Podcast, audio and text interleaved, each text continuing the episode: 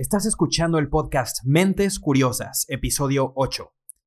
Imagínate tratando de hacer algo relativamente importante en línea, pero justo cuando estás a punto de reservar ese boleto, comprar un producto o leer la parte más interesante de un artículo, aparece una ventana irritante que se interpone en el camino. El modelo de negocios favorito del Internet es la publicidad, y eso se acomoda perfecto porque nos han acostumbrado a no tener que pagar por la mayoría de los servicios en línea que usamos. Nosotros mismos lo hemos demandado pagando el precio de ser rastreados todo el día. ¿Cuáles son los orígenes de este estándar?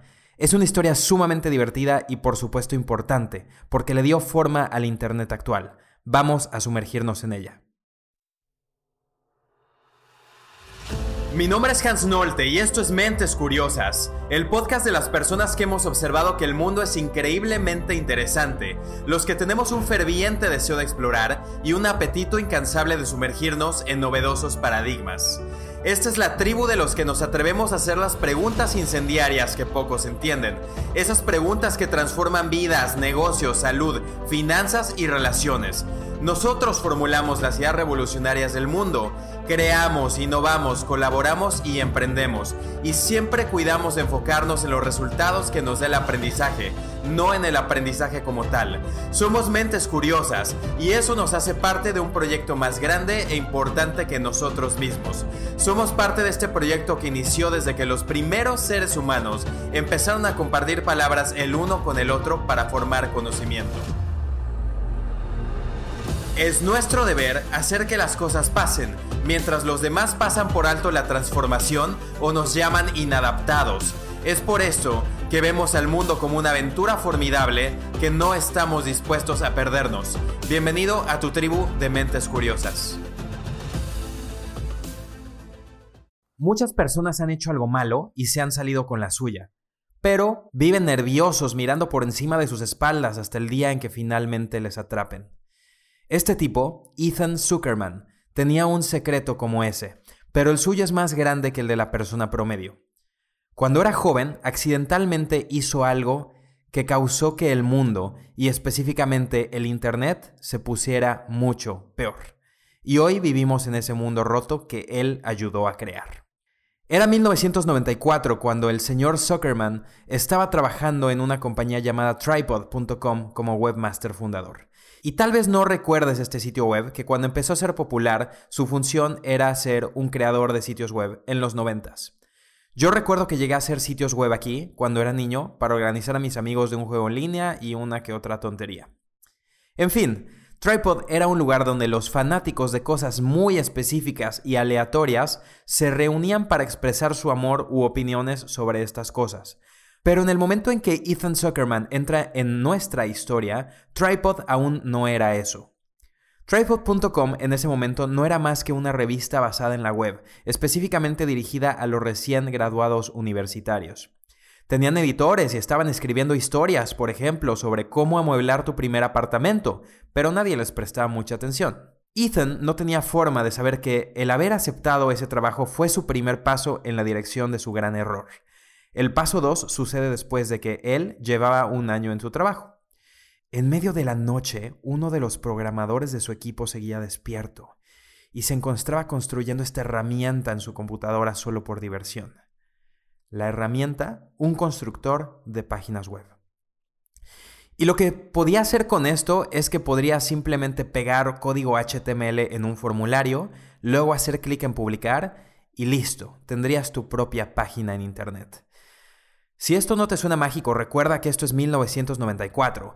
La mayoría de las personas no estaban en línea y las que estaban eran computadoras con módems telefónicos. El usuario común no estaba realmente visitando sitios web todavía.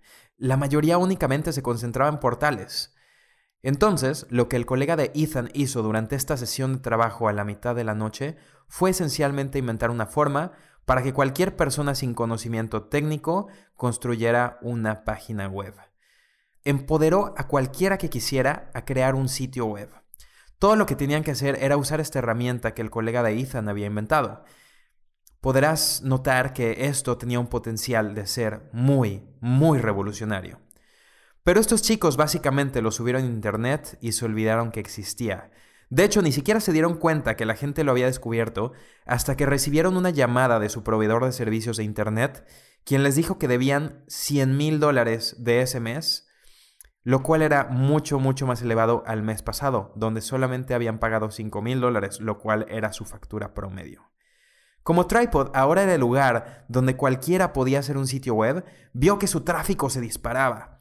Todos esos sitios web con letras estilo Comic Sans, fondos negros, GIFs antiguos y listas fueron los que empezaron a ser creados y subidos al Internet en este momento gracias a ellos. Incluso el presidente de la compañía, emocionado, en una reunión les dijo, tienen que ver este sitio web, es lo más asombroso que he visto. Y lo que les mostró fue una página que alguien creó en Tripod que numeraba cinco cartas y luego hacía magia con ellas. Era un truco donde seleccionabas una carta y la página adivinaba qué carta era. Este truco se logra con simples matemáticas, pero todos estaban asombrados. El presidente de esta compañía estaba convencido de que esto era lo mejor de la historia y, aunque puede que a ti no, lo mismo pensaban un cuarto de millón de espectadores de Internet por día en los noventas. Así que esto es increíble. De repente tripod.com está adquiriendo millones de espectadores, más tráfico web del que saben qué hacer con ellos. Solo hay una cosa, no están ganando dinero. En realidad lo están perdiendo. Tenían que cambiar eso y su respuesta, la publicidad. Entonces enviaron de inmediato a vendedores a las grandes empresas de renombre.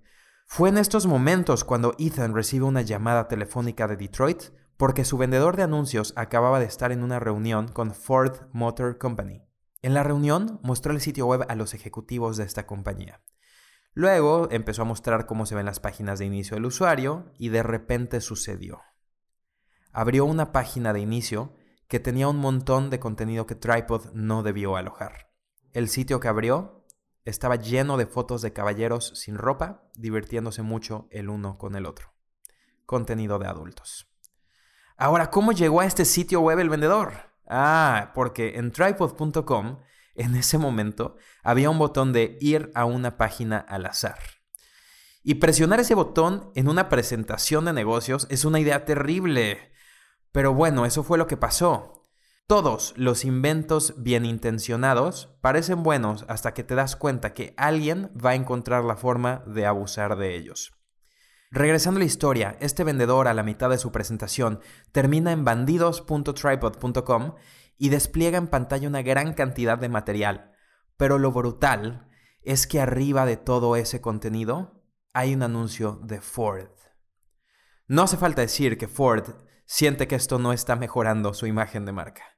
Ford estaba enojado y los jefes de Ethan se asustaron. Le dijeron, mira, tú eres el webmaster, arregla esto. Asegúrate de que un anuncio de Ford nunca vuelva a aparecer en bandidos.tripod.com. Y eso es realmente muy complicado. Porque no quieres censurar los sitios web de las personas, pero no puedes hacer coincidir manualmente cada anuncio con cada sitio web al menos no en 1994. Así que lo que a Ethan se le ocurrió fue una forma de crear la apariencia de que la publicidad no estaba ligada al contenido.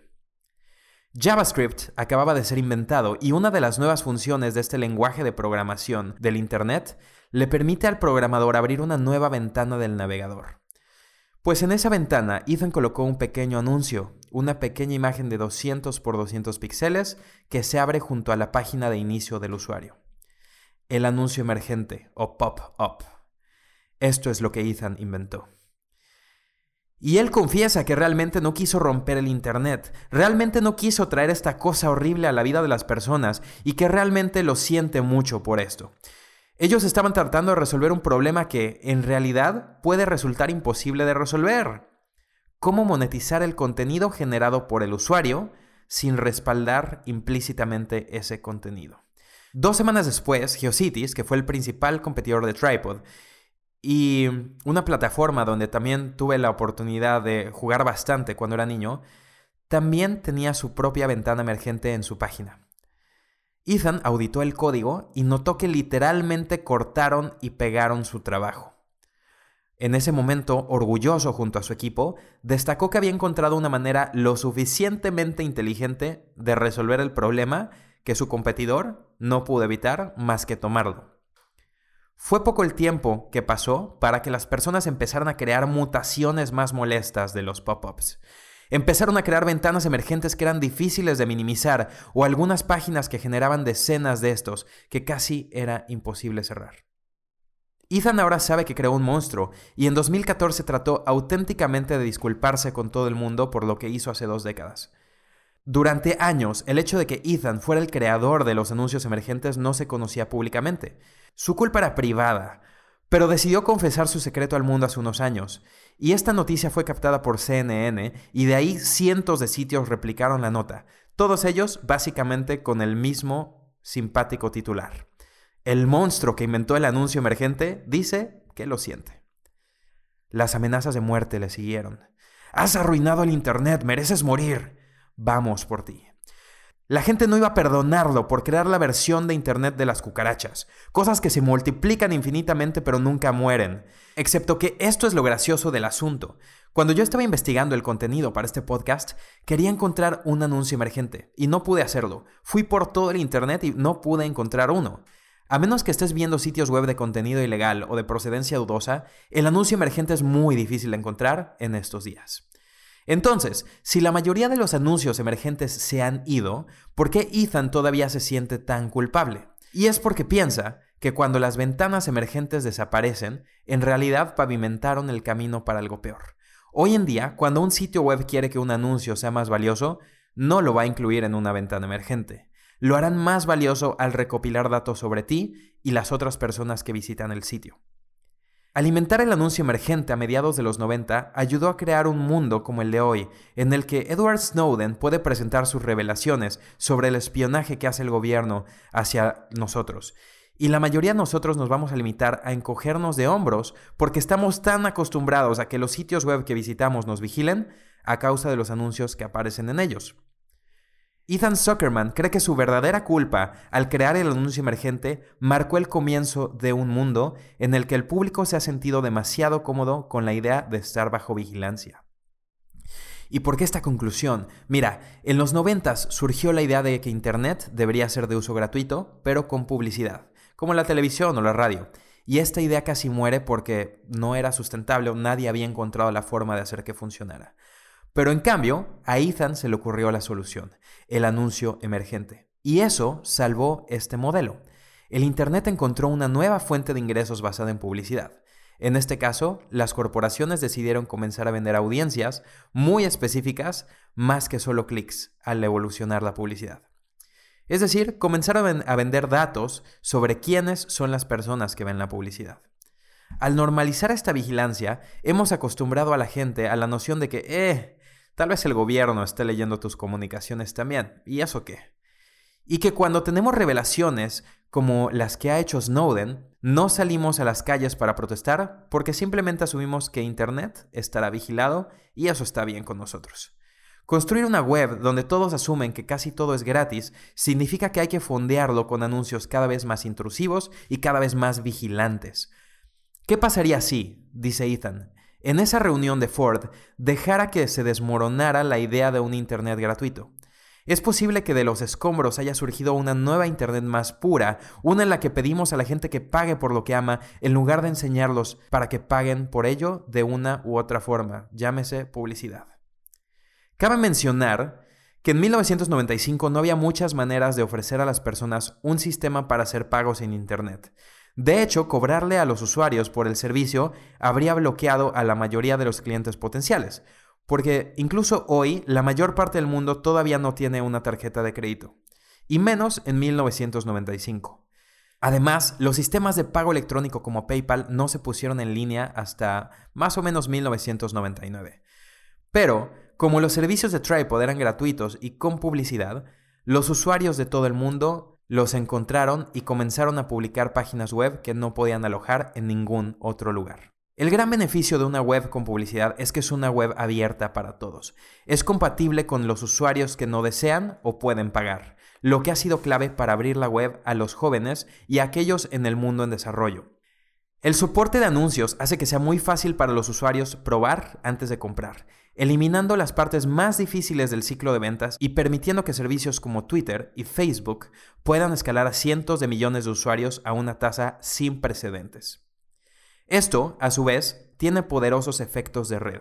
Una vez que todos tus compañeros de escuela secundaria están en Facebook, hay una fuerte tentación de unirte, incluso si no te gustan los términos del servicio, ya que es una forma eficiente de mantenerte en contacto con tu círculo social. Y si todavía no lo has pensado aún, en teoría un sistema con publicidad es más protector de la privacidad que uno donde hay una transacción monetaria. ¿Por qué? Porque las suscripciones o micropagos hechos mediante tarjeta de crédito crean un vínculo sólido e innegable entre la identidad que tienes en línea y tu identidad en el mundo real. Mientras que los anuncios tradicionalmente se han dirigido al contenido con el que aparecen y no a la identidad demográfica y psicográfica del usuario. Y mientras estamos considerando los beneficios de una web con publicidad, vale la pena explorar la idea de que la adopción de la publicidad como modelo de negocio normalizó la web mucho más rápidamente de lo que se hubiera extendido. Hoy no estaríamos en el nivel de adopción que estamos si no hubiera sido por esto. Si todos los servicios en Internet fueran de paga, la mayoría de los sitios tendrían bases de usuarios mucho más pequeñas. Esto probablemente significa que tendríamos más dificultades para encontrar a nuestras exparejas en Facebook, pero podría significar que habría más competencia, menos centralización y más innovación competitiva.